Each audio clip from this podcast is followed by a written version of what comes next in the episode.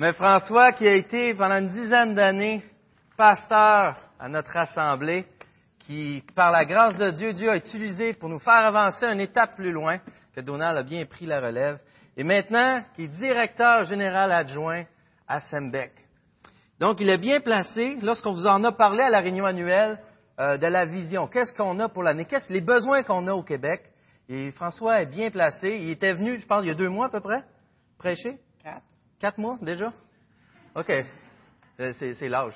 Euh, donc, il y, a, quelques semaines, il est venu puis il, nous a, il a dit qu'il reviendrait nous en parler. Donc là, il va nous présenter la vision. Et on va revenir après. donc, soyons attentifs. Puis après, Donald va, va revenir, on va faire un petit wrap-up, pour évaluer qu'est-ce que nous, qu'est-ce que Dieu nous appelle à faire en tant qu'assemblée. On poursuit autrement dit ce qu'on a déjà entamé à la réunion annuelle et on s'en va un peu plus loin, sans plus tarder. Monsieur Turcotte.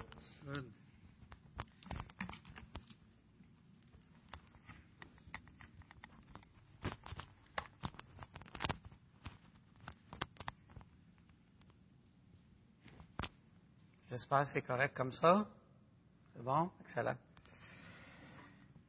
C'est toujours émotif d'être avec euh, vous à Saint-Hyacinthe à chaque fois, même quand je reviens plusieurs fois, mais c'est bon d'être là, d'être... Euh, euh, on n'entend rien, hein? Il n'est pas allumé ou OK, bon, on entend mieux, là. Excellent, merci. C'est toujours émotif d'être avec vous à chaque fois que je viens, même si c'est rapproché. Alors, content de vous voir pour ceux qui me connaissent plus, content de vous voir ceux qui me connaissent moins. Alors, euh, oui, je viens ce matin euh, dans ce rôle de, deux chapeaux, mon rôle à Sembec, mais mon chapeau aussi au niveau de l'association de nos églises au Québec, euh, comme l'un de ses directeurs. Et puis, on s'est dit qu'on aimerait visiter les églises pour que les gens puissent savoir un peu la direction que l'on prend et aussi prendre des suggestions en étant sur la route de ceux qui nous donnent des idées c'est vraiment une espèce de, de, de, de, comment on pourrait dire, de route que je fais au Québec présentement avec d'autres. Et puis, euh, j'ai choisi Saint-Hyacinthe. Hein? J'ai dit, euh, je vais y aller. Euh, vous avez su que ma femme est avec moi ce matin. J'ai aussi deux étudiants à Sembec avec moi, Samuel Paradis, qui travaille aussi à Sembec pour m'aider dans l'administration. Oscar, qui travaille aussi à Sembec dans les communications avec nous donc, euh, c'est le fun de les avoir, de pouvoir échanger, apprendre. Et puis, euh, le coaching. J'ai pas perdu le coaching. Continue de transmettre à l'autre génération euh, le dépôt, comme 2 Timothée 2.2 nous dit. J'aimerais prier avant de commencer. Seigneur grand Dieu, nous voulons d'abord nous, nous humilier.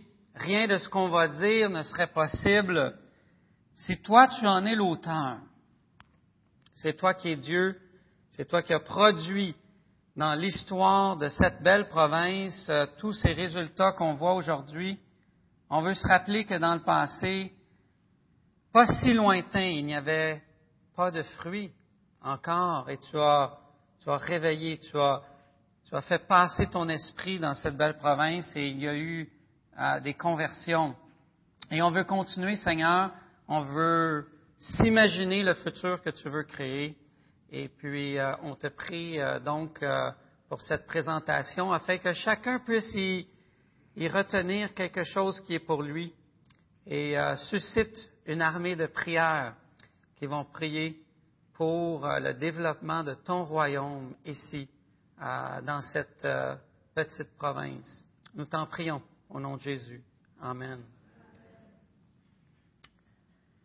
Alors après euh, plusieurs efforts de consultation, d'aller euh, à différents endroits, on s'est euh, dit qu'il fallait un peu condenser les idées. On arrive à ce projet. Je vais essayer de vous donner de temps en temps quelques textes bibliques lorsque c'est possible pour aller dans les Écritures avec ça. Donc ça va être un mélange ce matin.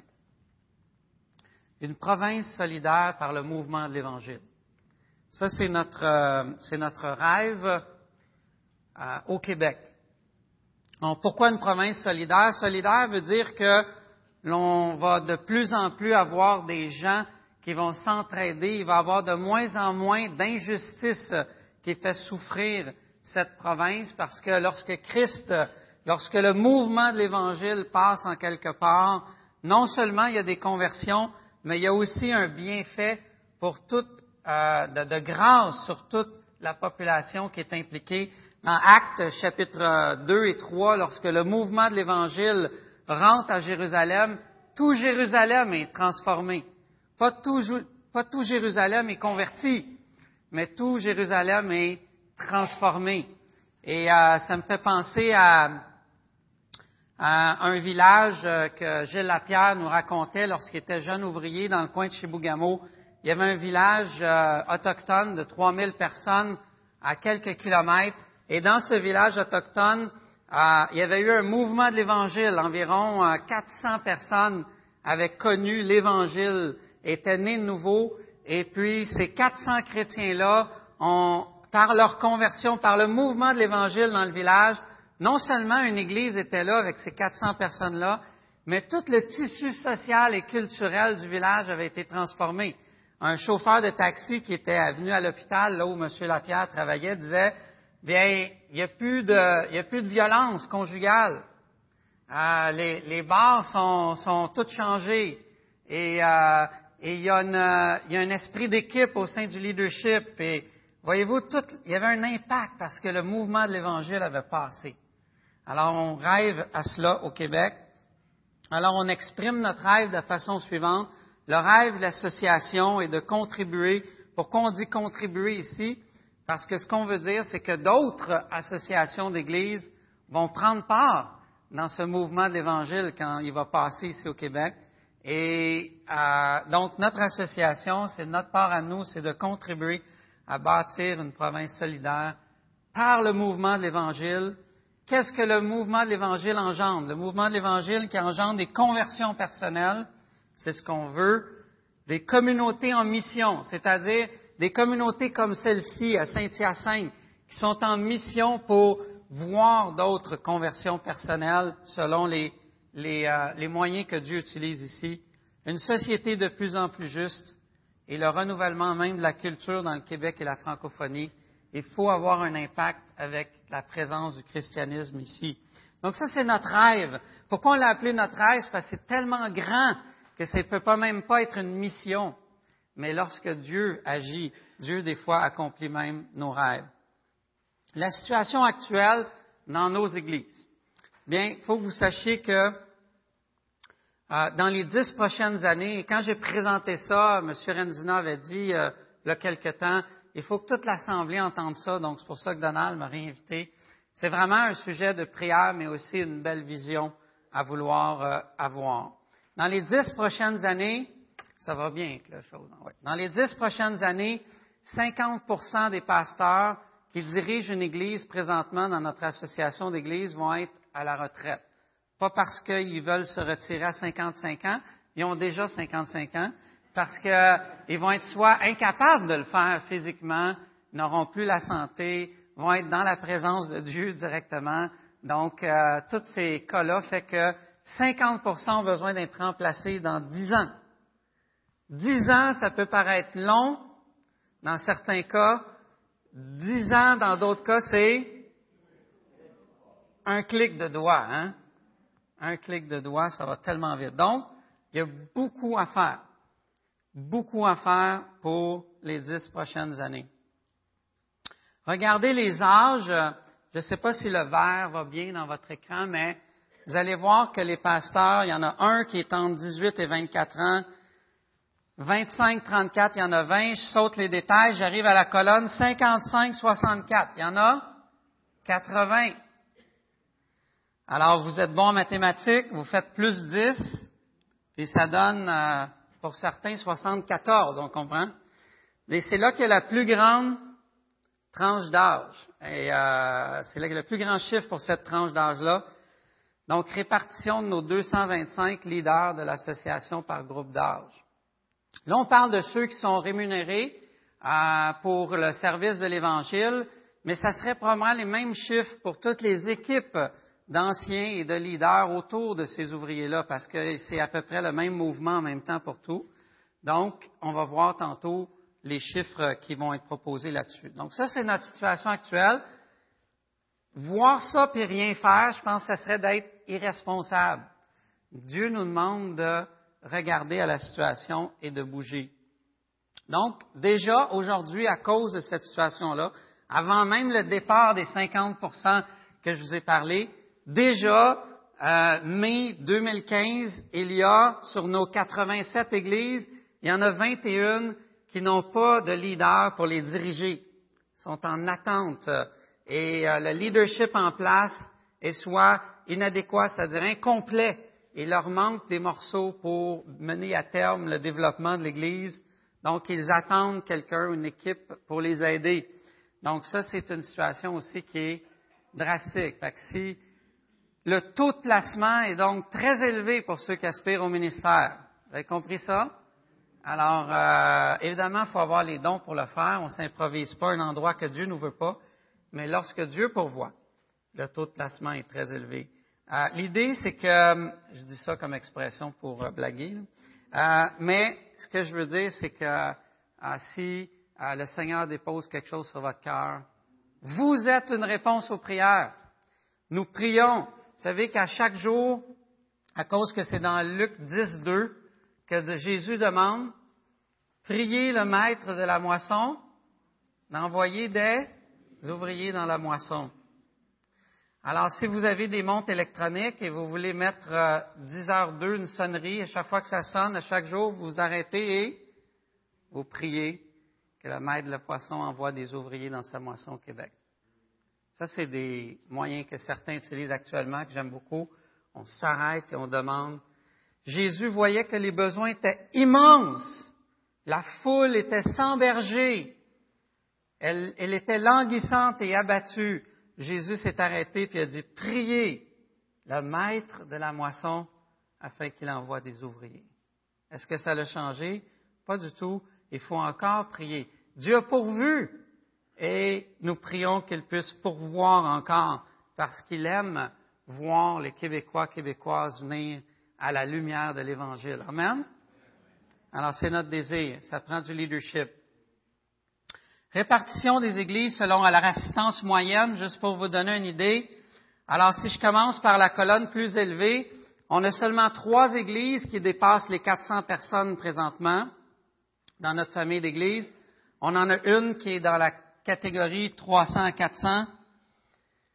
Fait que si on calcule, vous voyez là, si on calcule même à partir de 100 personnes, c'est une minorité. La majorité de nos églises sont en delà de 120 personnes. Donc, un grand défi. C'est pas parce qu'il n'y a pas de besoin. Je vais juste montrer à travers ça l'ampleur des besoins. 56% de nos églises ont 80 personnes et moins qui assistent à leur rassemblement le dimanche matin. Donc, ça vous donne une idée d'où on est situé dans l'association. Saint-Hyacinthe serait dans la colonne probablement à 200 à 300. Ici, dans le, donc vous êtes avec sept autres églises de votre taille ici au Québec. Juste pour atteindre l'île de Montréal où 2 millions de personnes habitent l'île de Montréal, euh, 2 millions habitent l'île de Montréal, juste pour avoir une église pour 30 000 habitants de notre association, il faudrait implanter 50 nouvelles églises. Alors, et à 30 000 habitants, c'est une cible réaliste. C'est un peu plus, euh, Saint-Hyacinthe et ses environs est un peu plus que ça, mais ça vous donne une idée. Donc, euh, les besoins sont là. On remercie le Seigneur pour la dernière implantation qui a eu lieu dans le quartier Plateau Mont-Royal, où je vais, qui va bien grâce à Dieu. Et donc, on pourra dire qu'il en reste 49 à faire. Hein? Alors, notre souhait à nous, à l'Église où on est, c'est qu'on puisse en implanter une d'ici cinq ans, afin qu'on ait une deuxième Église. Donc, et d'autres familles d'Églises implantent sur l'île de Montréal. C'est ça qui est encourageant. Donc, on peut atteindre le ratio. S'il y en a qui se demandent, en termes de champ missionnaire, pour qu'une culture soit saturée de l'Évangile, il faut qu'une population ait une église pour 5000 habitants. Là, on, dit que la, culture est saturée euh, du mouvement de l'Évangile, donc il y a beaucoup de travail à faire. Notre association, alors, comme association, nous avons une entente de travail qu'on décrit comme ceci. Comme Église francophone, nous nous mobilisons nos forces collectives afin de permettre au plus grand nombre de connaître la puissance de l'Évangile, de grandir dans la foi chrétienne, dans des communautés intergénérationnelles accueillantes et connectées avec leur milieu de vie en combinant nos ressources pour quatre axes d'action. C'est les quatre axes que je vous présente ce matin. Pourquoi on mobilise nos forces collectives? Pour équiper, ça c'est surtout le volet formation des gens. Renforcer, ça c'est surtout les églises qui ont besoin d'être soutenues. Implanter, c'est évidemment aller là où l'Évangile a besoin de rayonner davantage. Et rayonner, rayonner, c'est toute la beauté de l'Évangile qui est déployée dans une culture, là où on sort du bâtiment et on s'en va rayonner Jésus dans notre communauté. Et on a tant besoin de se tourner vers ça. Je vous dirais que pendant une vingtaine d'années, on est un peu trop tourné vers nous-mêmes. Et là, on apprend à sortir et aller vers le champ missionnaire l'équipe des directeurs en place. Et pourquoi je vous les montre euh, spécialement, vous allez voir ma photo là, si ça apparaît. Donc, euh, dans l'équipe. Alors, les, directeurs qui sont plus âgés sont en train de passer le bâton à des directeurs plus jeunes. Donc, je me considère comme jeune. Vous avez bien compris ça, hein? Faut pas se tromper, là.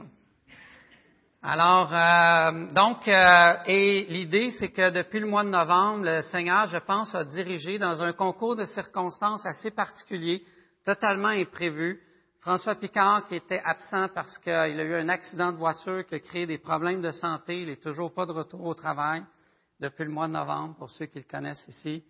Et Gilles Lapierre, qui a lutté contre un cancer très agressif, en même temps qu'il était en congé de maladie, alors, les deux directeurs principaux sont comme euh, euh, mis de côté. Euh, et les directeurs restants, le Seigneur nous a conduits au même moment dans une affaire, je dirais, non planifiée, vraiment, je vous le dis, comme une unité. Et en même temps, on était en train de développer cette vision-là. C'est comme si les morceaux sont devenus clairs, une synergie s'est mise ensemble. On a tous désiré mettre, au lieu de travailler chacun dans une boîte, c'est comme si maintenant on enlève nos titres, on enlève euh, la structure, et là, d'une manière organique, le Seigneur est en train de mettre en place un, mouvement, c'est pour ça qu'on l'appelle le mouvement de l'Évangile, et c'est vraiment euh, édifiant, frères et sœurs, de faire, d'être aux premières loges de cette œuvre-là de Dieu ici au Québec. Euh, c'est sur le cœur de Dieu de gagner les Québécois, Québécoises et le monde francophone en général hors province, et c'est vraiment excitant de voir ça je vous le dis, et euh, je voulais vous le partager. Donc ici, rapidement, il y a eu différentes étapes, je ne vais pas m'attarder trop ici, d'étapes qu'on a fait qui arrivent à aujourd'hui où on est en train de vous visiter. Ce n'est pas un travail qui a été fait par quelques personnes, c'est un énorme travail qui a impliqué beaucoup de personnes et où on a vraiment cherché à connaître nos choses. Les quatre axes, c'est quelque chose que vous pouvez retenir on veut vraiment travailler, je vais vous les déployer maintenant ensemble dans cette présentation, équiper, renforcer, implanter, rayonner, et on va adapter notre action dans les trois contextes différents. Alors, euh, c'est quoi nos trois contextes de travail? On s'aperçoit qu'il y a un côté qui est régional au Québec, un côté qui est comme banlieue. Alors, les banlieues, les gens prennent l'autobus, vont travailler à Montréal, ils reviennent dormir le soir. Vous comprenez le phénomène de banlieue. Saint-Hyacinthe est juste après banlieue, début région, on dirait. Urbain, le monde urbain est complètement différent. Là, c'est on va travailler en vélo. Comprenez l'idée? C'est un milieu urbain. Alors, on met son casque, on amène son cadenas, on va au travail en vélo. C'est un monde complètement différent. On a huit voisins, euh, les murs sont minces, dans la rue, il y a beaucoup de monde. On assiste aux grèves étudiantes. C'est le milieu urbain. Alors, euh, les chaudrons. Toum, toum, toum. Alors, trois contextes différents où l'Évangile prend place d'une manière différente et c'est dans ces contextes-là qu'on va travailler. Au niveau d'équiper, euh, je vous reviens un peu plus tard là-dessus avec, euh, je vous reviens avec l'autre, euh, la suite. Alors, on veut aussi mobiliser notre jeunesse dès l'adolescence pour la mission. Alors, le, le nouveau là-dedans, c'est pour la mission. On croit que si on apprend qu'on est missionnaire dans le lieu que Dieu nous place dès notre adolescence, euh, ces gens-là vont être équipés dès le départ et ils vont apprendre à, être équipés et rayonner dès le départ et ils vont grandir, ils vont arriver aux jeunes adultes Donc souvent, quand on arrive dans la vie de quelqu'un, 24, 25 ans, plein de choses sont établies. Déjà, il faut euh, briser le moule. On veut commencer dès le départ. Donc, on va offrir dès maintenant le ministère d'été qui s'appelait JBEC, va peut-être changer de nom, mais JBEC a rajouté un volet qui s'appelle JBEC Ado, adapté pour les adolescents.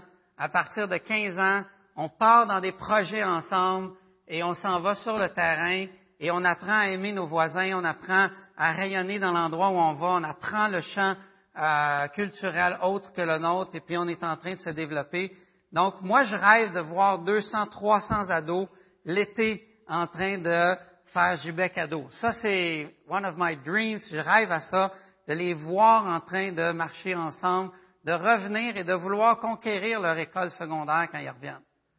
Et puis euh, de dire, c'est là, c'est là le travail. On va arrêter d'être nombrilistique, euh, narcissique et euh, centré sur le bien-être et développement personnel de moi.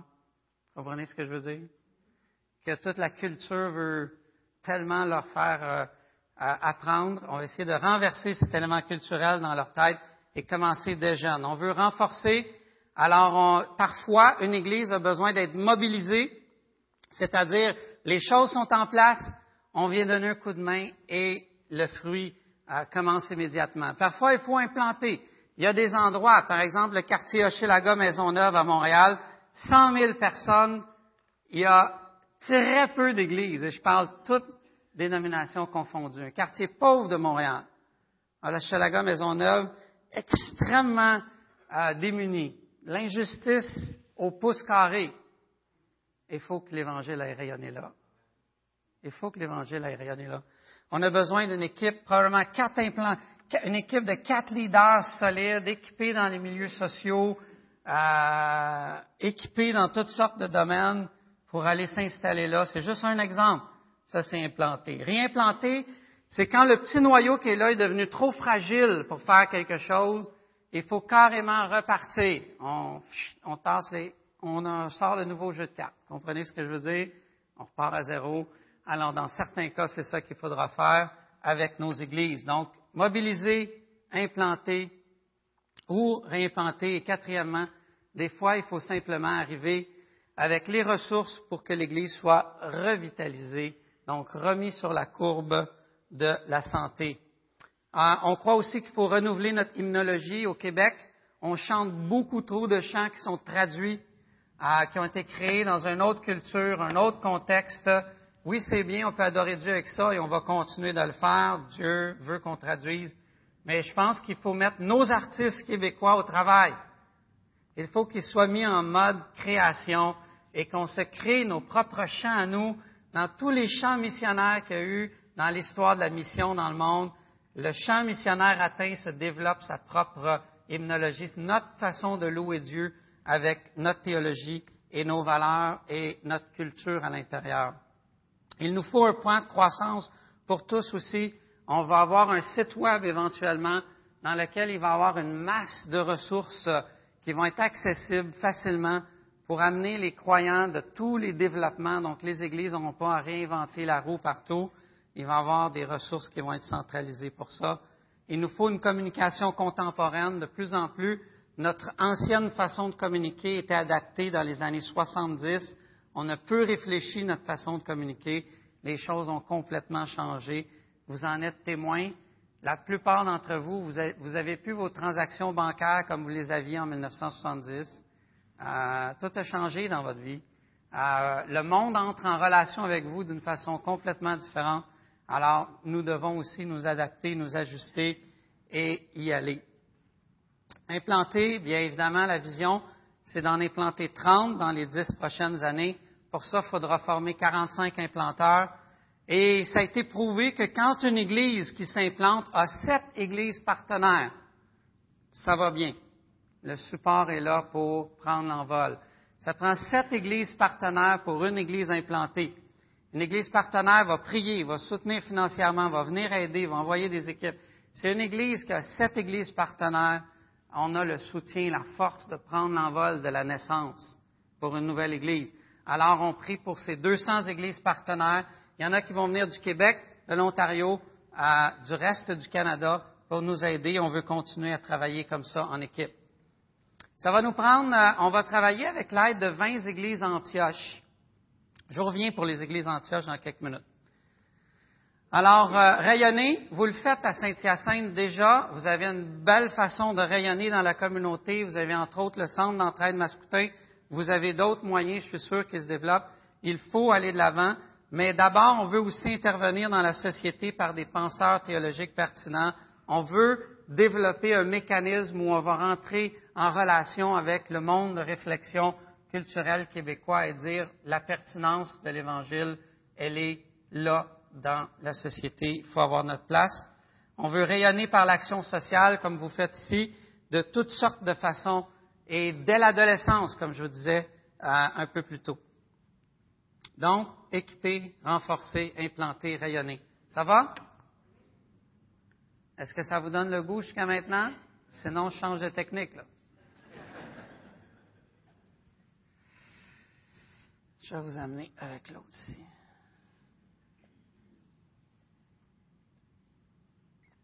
Sembec, ça part à nous comme séminaire. Qu'est-ce qu'on veut faire dans ce plan-là pour aider et soutenir? Vous savez que Sembec, c'est toujours le moyen d'action de l'association pour la formation dans nos églises, pas pour que nous, on fasse le travail, mais on vient aider les églises à faire leur travail de formation. On pourvoit tout ce qui est nécessaire pour que les leaders d'une église, hommes, femmes, se multiplient et transfèrent euh, le niveau de leadership d'une génération à l'autre. Alors, euh, notre caractéristique demeure, on est un séminaire qui est ecclésiocentrique, donc on est formé au sein même du champ missionnaire lui-même, l'Église locale, parce que Jésus a dit, je bâtirai mon Église.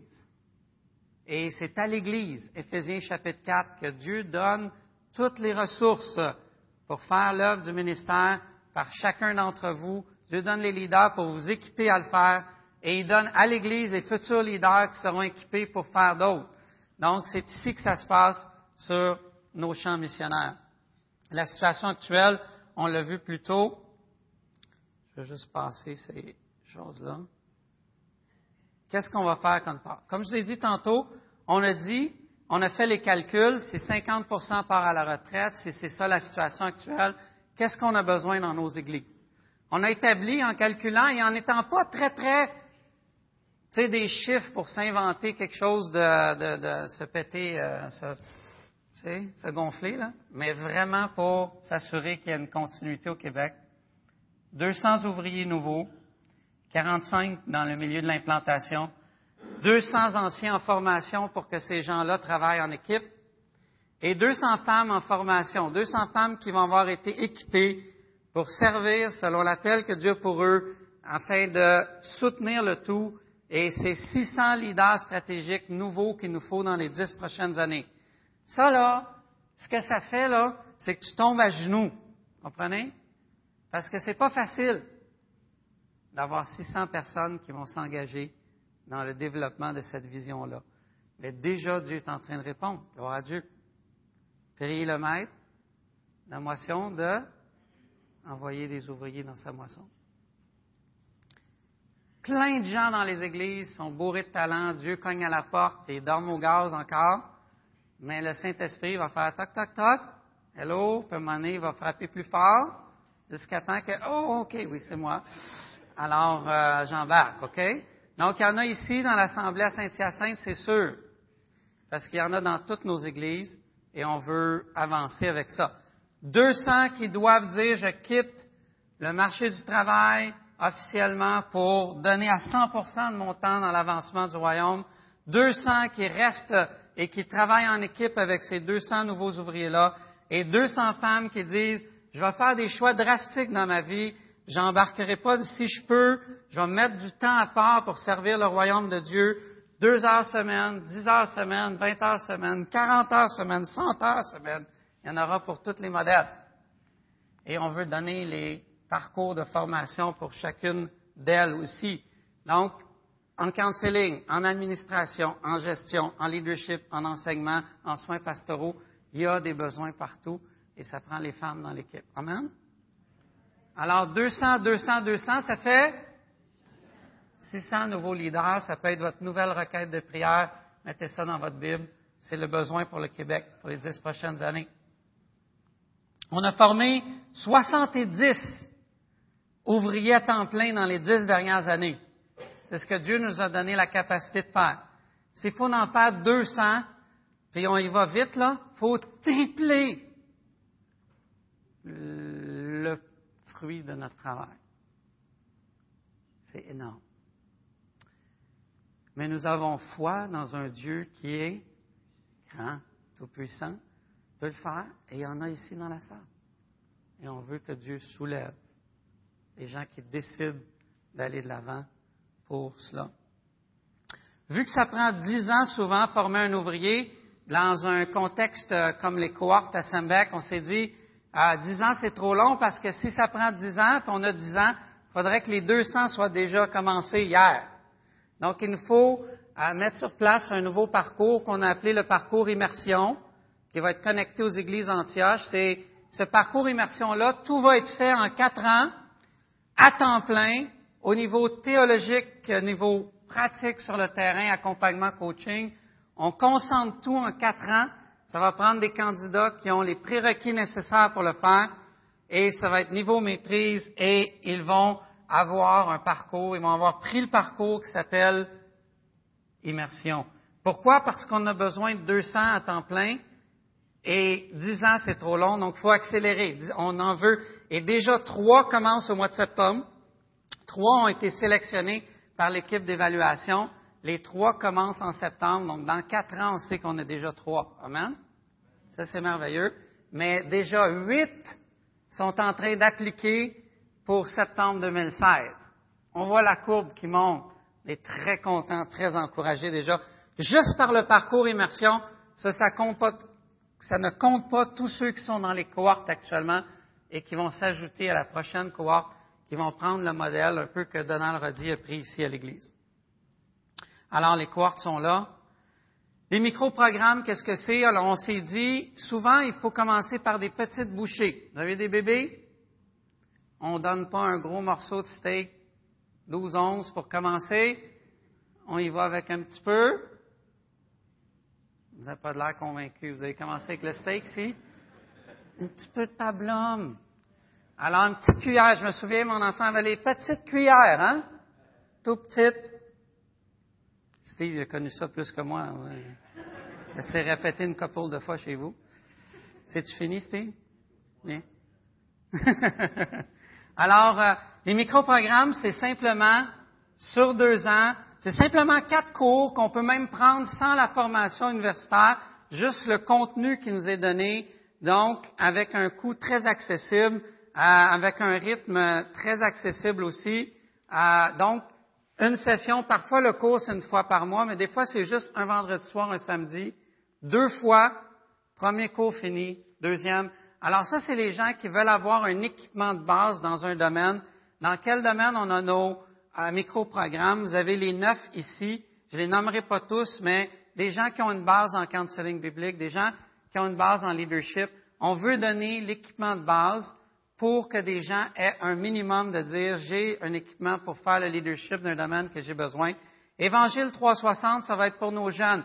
Je vous ai parlé des jeunes à partir de 15 ans. Il y a un micro-programme pour des jeunes à partir de 15 ans qui s'appelle Évangile 360.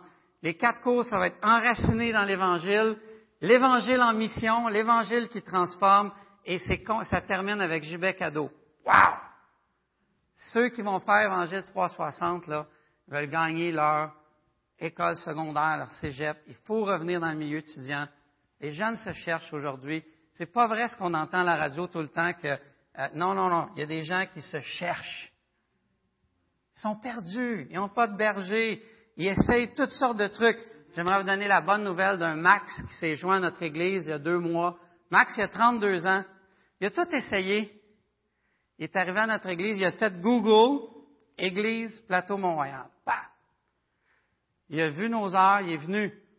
Il n'a jamais fréquenté une église de sa vie. Il est arrivé chez nous. Il s'est converti cette semaine. Amen. Il a fait profession de foi. Il a dit, moi, l'argent, n'importe quoi, il dit, je suis vide. 32 ans, pleine santé, extraordinaire. Il a connu l'évangile de Jésus-Christ. ça brûle. Ils avez-vous des réunions sept jours par semaine ici? Il a 32 ans, il fait encore du skateboard. Il est cassé de partout. Je dis, qu'est-ce que tu fais là? J'aime ça. Fait que là, il a commencé à aller avec un autre chrétien faire du skateboard. Ils sont en train de rayer le Amen. C'est fun. Il faut ça, des histoires comme ça. C'est des beaux témoignages. Dieu travaille. On veut équiper éventuellement ces gens-là devenir des leaders. On va passer par 20 églises et je termine avec celle-là, avec vous ce matin. Euh, pourquoi des églises Antioche? C'est que des fois, si tu essaies de travailler à 87 places en même temps, qu'est-ce qui risque d'arriver? Tu vas t'essouffler, tu vas t'écarteler, puis tu vas t'évaser. Fait qu'on s'est dit, non, non, il faut être plus stratégique que ça. Alors, on va travailler avec 20 églises qu'on appelle des églises Antioche. Pourquoi une église Antioche? Acte 13 et 14 si vous regardez ces deux chapitres-là, vous allez voir le cycle qu'on appelle de l'apôtre Paul qui est fait au complet. Et euh, on a pris ce nom-là euh, comme simplement un nom pour euh, avoir un nom, évidemment, mais en plus, il est dans, on le voit dans les Écritures. Alors, c'est des églises qui ont une capacité d'être en mission dans leur communauté d'une manière vraiment intentionnelle et dynamique, qui forment des disciples, qui forment des leaders, et qui sont en train de préparer une implantation d'église. Ça, c'est les églises Antioche. Alors, on s'est dit, c'est le meilleur milieu, le meilleur contexte dans lequel il faut partir nos micro-programmes, nos cohortes et nos étudiants immersion. Parce qu'ils vont avoir le contexte idéal pour avoir la formation qui sont nécessaires. Alors, on s'est dit, ben, vous voyez, il y a des petits points pointillés avec des petites églises à côté. Alors, on s'est dit, une église Antioche va pouvoir avec ceux qui le veulent, se greffer des églises affiliées, c'est-à-dire des églises qui vont dire, nous, on n'a pas tout ce qu'il faut, mais on aimerait ça utiliser vos ressources pour pouvoir être aidés. Alors, si j'ai 20 églises Antioche qui adoptent toutes trois églises pour les aider, on vient de fonctionner pour atteindre au moins 80 églises. Alors, l'idée, c'est de fonctionner, donc on va au début mettre nos énergies vers les églises Antioche et les aider, elles, à aider trois églises, soit près, soit loin, qui ont besoin, qui relationnement disaient, nous, on connecte bien avec vous, on aimerait ça être aidé par vous, soit pour être réimplanté, soit pour être revitalisé, soit pour implanter, tout simplement. Donc, c'est par les églises Antioche qu'on va d'abord commencer. Et moi, j'espère que, France, dis-le. Ah, yes, ça, ça serait le fun que Saint-Hyacinthe accepte de prendre le processus d'être officiellement une église Antioche. On a une équipe qui met en place, qui aide à répondre aux critères et que par cette église Antioche-là, on puisse rayonner et se développer. Ça, c'est l'objectif, mon petit souhait dans mon petit cœur en quelque part, alors que vous deveniez une église Antioche, que vous puissiez avoir le milieu idéal et que vous ayez des étudiants immersion ici, des étudiants qui vont étudier à temps plein pendant quatre ans et vous allez aller aider ces trois églises-là où on a implanté une nouvelle. Et là, on est en train de bâtir et de développer. Michel Côté, est-ce que tu dis oui à ça? Amen. Ah, c'est bon, il dit Amen. Je vais chercher les, gars que je sais qui vont dire oui. Alors, alors, on va continuer à développer. Évidemment, ça va prendre des enseignants, ça va prendre des gens qui sont doués sur le plan académique pour défendre la foi, pour enseigner les autres, et pour aussi diriger des églises. Quand une église grandit, quand une église atteint 500-600 personnes, il nous faut quelqu'un qui est doué dans le plan théologique, un pour préserver la foi, développer la foi et transmettre la foi. Alors, avec toute une équipe, donc dans l'église Antioche, il y avait des, il y avait euh, des prophètes, des docteurs, il y avait des pasteurs, il y avait des évangélistes, il y avait tous les dons de leadership qui étaient nécessaires au développement. Donc, Sembec veut aussi travailler à développer les gens qui vont être le côté enseignant-docteur. Donc, on a nos stratégies de mise en place pour ça, parce que c'est nécessaire dans un champ missionnaire. Ça, c'est les chiffres, ça, c'est les statistiques. Mais j'aimerais vous dire, ça passe par, évidemment, chaque Église qui va se mobiliser ou qui va se revitaliser. Et euh, j'espère que vous allez être l'une d'elles et que vous allez entrer dans cette action-là, que parmi les 200 ouvriers, 200 anciens, 200 femmes équipées, il va en avoir une tranche de ça ici à Saint-Hyacinthe. Je vais laisser le conseil des anciens actuels décider peut-être de, la cible qu'ils veulent se donner. Mais au moins, au moins 10, 10, 10, hein?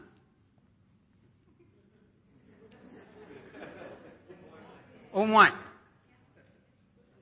Parce que quand on dépose ça devant Dieu, vous savez ce qui arrive? On croit en Dieu. On veut voir Dieu agir.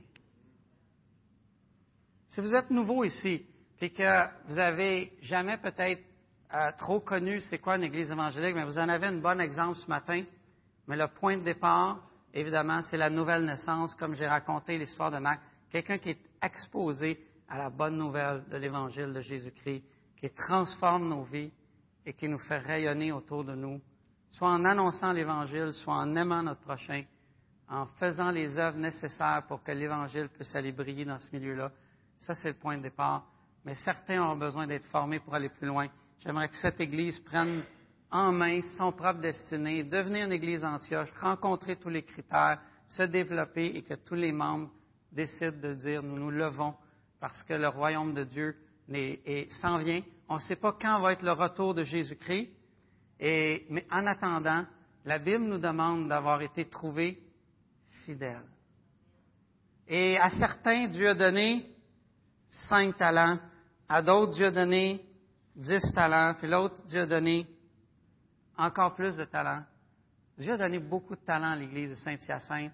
Dans le passé, Dieu a utilisé cette Église ici pour former des ouvriers, envoyer des ouvriers. Prions que ça continue. Prions qu'on ait le bagage nécessaire, qu'on puisse rayonner, qu'on puisse se développer, qu'on puisse avancer. Je vous dis deux choses en terminant, pour qu'on ait le temps de prier. Si Paul dit dans Éphésiens chapitre 4, à partir du verset 11, que Dieu a donné des leaders pour que les membres d'une Église, tous les saints dans une Église, puissent être formés pour faire l'œuvre que Dieu leur appelle à faire dans leur cas à eux. Ça, ça veut dire que vous êtes tous en formation déjà. Entrer dans un programme, ça c'est un aspect technique, mais vous êtes tous en formation. Vous ou non? Nathalie n'est pas sûre. Oui? C'est sûr? OK. Ça, ça veut dire qu'on est tous en formation. En formation, ça ne veut pas dire assister un cours dans une classe. En formation, ça veut dire qu'on est en train d'être développé vers, Éphésiens chapitre 4 nous dit, vers la maturité.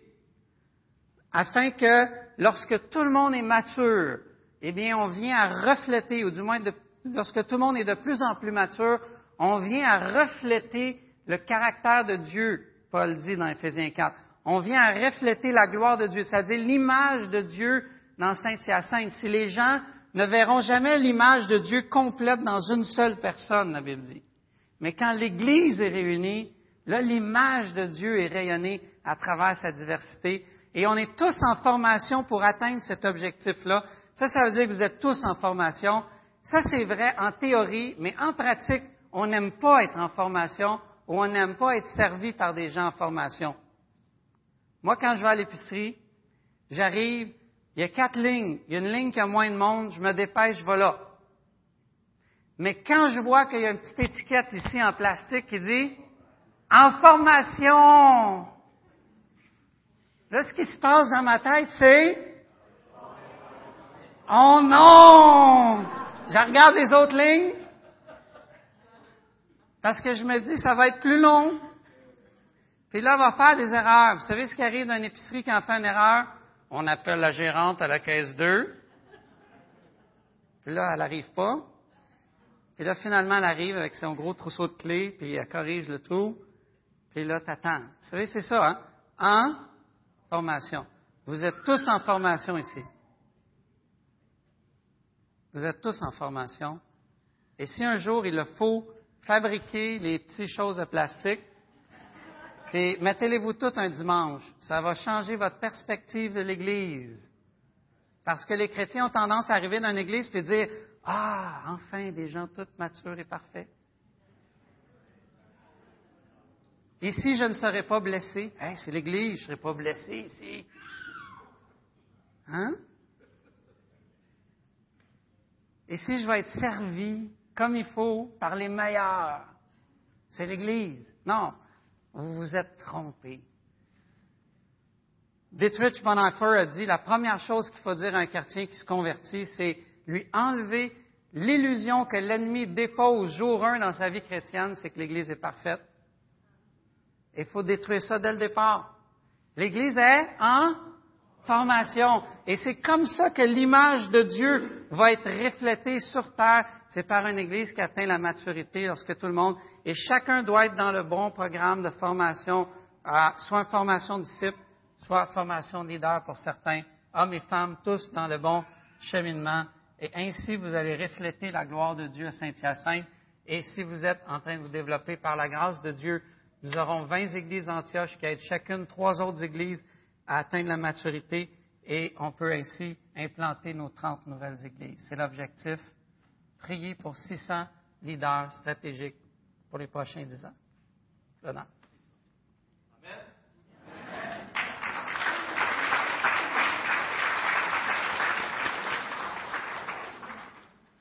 On veut prier en finissant avec, euh, avec tout ce que François nous a apporté. On veut. Euh, J'aimerais aussi, en terminant, merci beaucoup François, quelle joie de t'entendre. Je me souviens encore, lorsqu'on m'a embauché, ou dans ces temps-là, François nous avait fait cette image. Il dit, imaginez-vous une pancarte avec dessus écrit en formation, en formation. Y en a-t-il s'en souviennent? Quelques-uns? Alors, euh, c'est vraiment cette idée euh, que François nous ramène aussi ce matin. Mais voyez-vous comment les besoins sont grands au Québec? 21 églises sans ouvriers. Il y a des églises qui présentement souffrent, frères et sœurs. Si vous avez déjà connu une église sans ouvriers, vous savez que ce n'est pas facile pour ces églises-là. Et ils en cherchent. Et c'est dur à trouver. Et des fois, c'est en région. Et ce matin, on a voulu, on a eu la joie de voir une vision pour tout le Québec, une vision pour nos églises.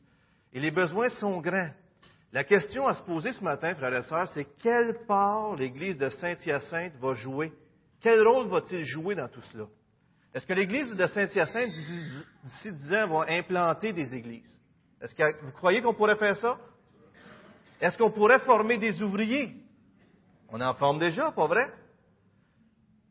Est-ce que l'Église pourrait continuer sa formation avec les micro-programmes? Certainement, pas vrai? C'est intéressant cette idée-là des micro-programmes. Hein? Est-ce que l'Église pourrait continuer de rayonner de plus en plus à travers SEM, à travers les loisirs, à travers toutes sortes de choses qu'on fait pour que les gens de notre ville, vous savez, il y a quelqu'un qui disait, si votre Église disparaîtrait, est-ce que votre ville s'en apercevrait? Bonne question, hein? Mais je crois que de plus en plus, les gens de Saint-Hyacinthe s'apercevraient qu'on ne serait pas là. Pas vrai? Est-ce qu'on veut que ça grandisse, cette idée-là? Amen?